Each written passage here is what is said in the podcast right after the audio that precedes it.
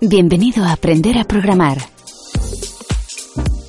Un podcast dedicado a todos los que desean aprender del fantástico mundo de la programación. En cada episodio, un alumno que realiza su formación en luisperis.com para convertirse en programador en tan solo seis meses, te ayudará junto a Luis Peris a que aprendas un poco más en cada podcast.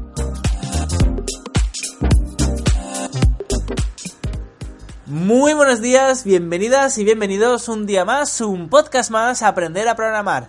Bueno, ya estamos, eh, ya estamos en diciembre, esta es la primera semana de diciembre, donde estamos tocando un nuevo lenguaje, no de programación, pero sí de consultas. Estoy hablando de SQL. Realmente ya estamos en el cuarto mes, hemos pasado tres meses de sufrimiento, hemos pasado el primer mes de frontend, luego de PHP y PHP con objetos y luego de JavaScript. Y hoy jueves tenemos a Carlos que nos va a comentar qué tal ha ido todos estos meses y sobre todo qué tal ha ido esta última semana y cómo va a afrontar este mes de diciembre.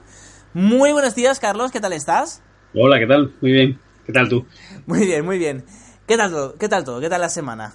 Bien, ha sido una semana eh, en comparación con las anteriores, pues más, más relajada, en el sentido de que no, no, no he ido tan, tan apurado para, para cumplir plazos. Eh, bueno, básicamente teníamos unos ejercicios muy, muy complicados que realizar. Sí. Así que bien, bien. Eh, una ha sido una semana un poco para cargar pilas. Sí, es, ha sido curioso porque creo que la, esta semana el mayor error, que bueno, no, no, error, sino el mayor problema que habéis tenido no Sí. ha sido en cuanto a conocimientos de programación que tengáis que crear vosotros algo, sino con algún programa que ya existe, como es el caso de Source 3. Que ya, ya veremos que bueno, esta semana no eres el único que ha tenido problemas con Source 3, tus compañeros también lo han tenido que sufrir. Pero, pero bueno, eh, esta semana sobre todo estaba dedicada a GitHub, ¿no? Para que lo conocieras más, para que te familiarizaras con el entorno GitHub y para que te familiarizaras también, bueno, eh, con subir repositorios también. ¿Qué nos puedes comentar de GitHub y de subir repositorios? Eh, pues eh, me parece, eh, sobre todo la, la, la parte Git de- del GitHub, es decir, el, el poder trabajar con versiones de eh, distintas versiones de un mismo programa y, y poder compartirlas y perdón y, y poder colaborar en el código de otros y tal. Eh, bueno, me, parece muy interesante la parte social, pues eh, veremos si, si es útil o no, pero, pero lo, lo que no hay duda es de que, de que tener un, un repositorio, un sitio, un almacén, digamos, de, de todas las versiones de, de- del programa con el que estás trabajando, pues es, lo primero una tranquilidad y, bueno, y yo creo que es, que es muy útil a la hora de, de, eso, de, de poder eh, encontrar, bueno, depurar el código, arreglar errores y esto, veremos. A mí me parece muy interesante, vamos. Sí, sí, de hecho, más de una vez eh, he tenido que, bueno, he estado desarrollando, siempre desarrollo, siempre, bajo el modelo, bueno, bajo el modelo Git, bajo un entorno Git. Y eh, primero, o sea, para mí es súper cómodo por dos cosas. Tengo, lo tengo todo extremadamente ordenado, todo el código bien comentado y cada, bueno, cada commit que voy subiendo también, eh, también bien comentado. Sí. Luego a veces he tenido que volver al pasado, ¿no? De, se, se desarrolla alguna actualización y luego por temas de, de la empresa que no quería actualizarlo, que le gustaba al final que sí, que, que está muy bien todo, pero preferimos como estaba antes. Ya Mm. no tema de diseño, incluso funcionalidades. Pues simplemente con un botón de volver a hace dos semanas, por ejemplo. Pues Sí, sí. vuelves y ya está. Y Mm. luego también una cosa que es que para mí es la mayor ventaja de usar Git. Y es que, y esto cuando estés trabajando en una empresa ya lo verás, el mismo documento, es que incluso hablando de Word, ya no hace falta de, de programación que es mil veces Sí. peor, pero un Word que se está desarrollando, a lo mejor es- escribiendo un presupuesto o las memorias de un proyecto, a lo mejor pasa por cinco ordenadores, cada persona tiene una parte del Word, luego hay que juntarlo y es horroroso. Y con la programación pasa lo mismo, ¿no? Eh, a lo mejor estás en una empresa y hay una persona que se encarga del diseño, otros que se encarga de las bases de datos y otros que se encarga a lo mejor de lo que sería el controlador, que es el PHP puro. Eh, claro, y tenéis el mismo proyecto en tres, o sea, son tres carpetas diferentes, más luego una cuarta que es el servidor. Y luego Sí. es el cómo narices encajamos todo como que sea un puzzle y el puzzle dónde lo guardamos, ¿no? Porque normalmente Sí. es de, no, me falta la parte actualizada de tal. Mira, te mando que Pepito te mande su parte, yo te mando la mía. Y es como muy cutre. Seamos realistas, porque luego resulta que si miras los ficheros, cada uno es diferente. El de un ordenador que el de otro que el del servidor. Entonces con Git es súper cómodo porque lo tienes todo centralizado en, bueno, en el servidor Git eh, que como hemos visto puede ser gratuito en el caso de Bitbucket y si quieres que sea open source, pues en el caso de GitHub lo tienes gratuito. Y eh, además, de, además de tenerlo ordenado, lo que se suele hacer profesionalmente en las empresas es, vale, la gente en la oficina pues lo programa y, lo hace bien. Pero luego hacemos un, lo que se llama un deploy, que un deploy es decir, vale, tenemos un servidor de desarrollo, que a lo mejor en vez de si, pues si mi web es luisperis.com, pues que es luisperis.dev, de desarrollo, de EV. Y simplemente en ese dominio hacemos un, deploy que se llama, que es decirle a Git que suelte todos los, ficheros sobre una carpeta. Y ahí vemos, por decirlo de una forma, eh, bueno, le decimos eso, le decimos que actualice con la última versión, si ya está instalado nuestro programa. Y entonces ahí vemos, antes de pasarlo a producción, si, eh, si todo funciona correctamente. Si en desarrollo todo funciona correctamente, luego pulsamos otro botón que hay, que es para eh, mandarlo a producción. Entonces ya hacemos, digamos, un deploy, una actualización en producción, después de haber probado que en desarrollo también funciona todo perfecto. Y eso te lo permite Git, porque si no tendríamos que ir con el FTP conectándonos en plan cutre, que si se ha transferido bien, que si no, que si son 1500 ficheros. Mm. Entonces Git se ocupa de todo esto y bueno, lo profesionaliza muchísimo. Así que bueno, has tenido un pequeño problema. Si quieres comentarnos sobre con Source Sí, no, antes, antes de entrar, si quieres ah, te cuento una anécdota que, que, he visto esta semana relacionada con, con, los posibles usos del Git. Eh, y me ha llamado la atención mucho, eh, pues nada, navegando por Twitter, eh, las típicas discusiones que están tan de moda entre, entre independentistas catalanes y, constitucionalistas, pues resulta que, no sé cómo, bueno, en una conversación de Twitter llegué a, a, un repositorio de GitHub en el que estaban colgados 800 y pico vídeos de, la policía a, gente, bueno, el día de las elecciones de hace poquito, y, nada, me llamó muchísimo la atención que se usase eh, GitHub para como, como almacén de, vídeos. entiendo que por, por, esa parte social en el que puede acceder un montón de personas a la misma cuenta y, y, compartir eh, pues información en este caso pues pues vídeo. Qué bueno. no, no, no, sabía no sabía. Qué bueno sí sí sí. Ah pues mira no, pues tenía ni idea. Curioso, curioso cuando menos el uso sí. Sí sí sí, sí, volviendo a lo que a lo que me preguntabas eh, sí el, el source tree este pues me ha dado me ha dado algún problemilla. Eh, lo he instalado siguiendo las instrucciones de eh, bueno que vi en, en un vídeo que me, que me pasaste y y no me funcionaba, no sabía por qué, y resulta que eh, al parecer hemos descubierto ahora, justo antes de, arrancar el podcast, que, aparte de la instalación de, lo que es el programa en sí, hay que hacer una, una segunda instalación de, bueno, entiendo que es el soporte para poder trabajar con, con, con Git, que sí. poníamos ambos que, debería venir en la, instalación original, pero no, no, era así. Y entonces, pues eso no permitía subir subir eh, códigos, a, bueno, ficheros al, repositorio de GitHub. Pero bueno, ya está solucionado. De hecho, yo, ni me acuerdo de haberlo tenido que instalar en, el Mac. Seguro que también, ¿eh? pero o sea, no, no me acuerdo de haberlo instalado.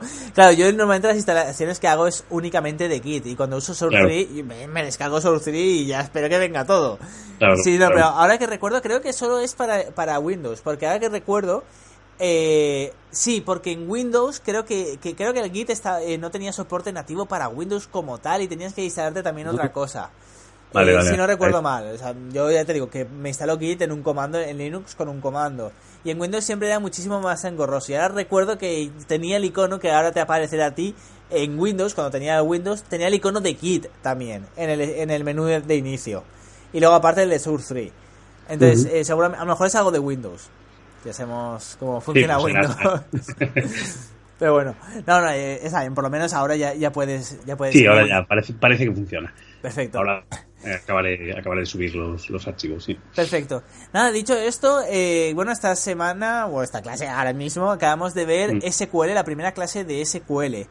Eh, para bases de datos y lógicamente vamos a ver SQL como tal que nos va a servir para cualquier lenguaje de programación eh, pero lógicamente lo vamos a enfocar en uno que es en este caso el PHP sí, antes que nada algo que decir sobre algo que objetar sobre SQL algo que no, es decir ¿qué, te ha parecido la clase crees que ha sido más fácil más difícil Sí, bueno, si se limita, bueno, entiendo que, a ver, eh, como siempre, la teoría es muy sencilla, son cuatro instrucciones que a priori pues son, son fáciles, el caso es después eh, implementarlas correctamente para que funcione lo que quiere haga lo que quieres que, que, tú haga el código que estás escribiendo, eso está claro. A priori, pues ya te digo, no, no parece muy complicado. Eh, lo, lo, que me va a costar más es retomar PHP, yo creo. Pero bueno, sí, sí, sí. ya lo tengo ya pasado un mes y pico y, y claro, también estaba cogido con pinzas porque, porque bueno, no habíamos, eh, habíamos practicado lo justo, vamos. No, no un mes. no habíamos, claro, sí, sí, es normal, normal. Sí, sí. Claro, claro. Eh, aún No. tenemos que profundizar mucho más y entonces, pues eso, hay que, hay que refrescar un poco la memoria en cuanto a, a lo que hemos visto ya. No, pero a mí es- esa parte no me preocupa, la de refrescar, porque lo vais a refrescar enseguida, pero es que además vais a cogerlo eh, con más conocimientos de los que teníais cuando lo dejasteis. Porque no es que no Sí, hayáis sí. perdido, pero, eh, sino que con JavaScript habréis ganado muchísimo, porque ahora que vamos a ver solo objetos, Mm. eh, gracias a JavaScript eh, ya, ya verás que lo entenderéis todo muchísimo mejor y lo programaréis muchísimo mejor en el propio PHP. Sí, yo espero que sí, porque si recuerdas además, a mí los objetos en PHP se me atragantaron bastante y en JavaScript, pues al principio también un poquito, pero luego, luego le cogí un poco el, el truco, parece, y, al final pues los entendía y me salían, me salían bien. Espero que, que, como tú dices, que estos nuevos conocimientos pues ayuden también a, a programar mejor en PHP. Sí, sí, estoy seguro de que sí. Vale, perfecto. Eh, la semana pasada nos comentaste sobre un proyecto que ibas a realizar, Mm. que querías realizar, que era Sí. de, bueno, eh, una plataforma donde ponías a qué número jugabas de la lotería y Sí, te era- decía cuando te tocaba, ¿no? Sí, algo así. ¿eh? Eh. Bueno, lo había explicado la otra vez. Sí, era simplemente para.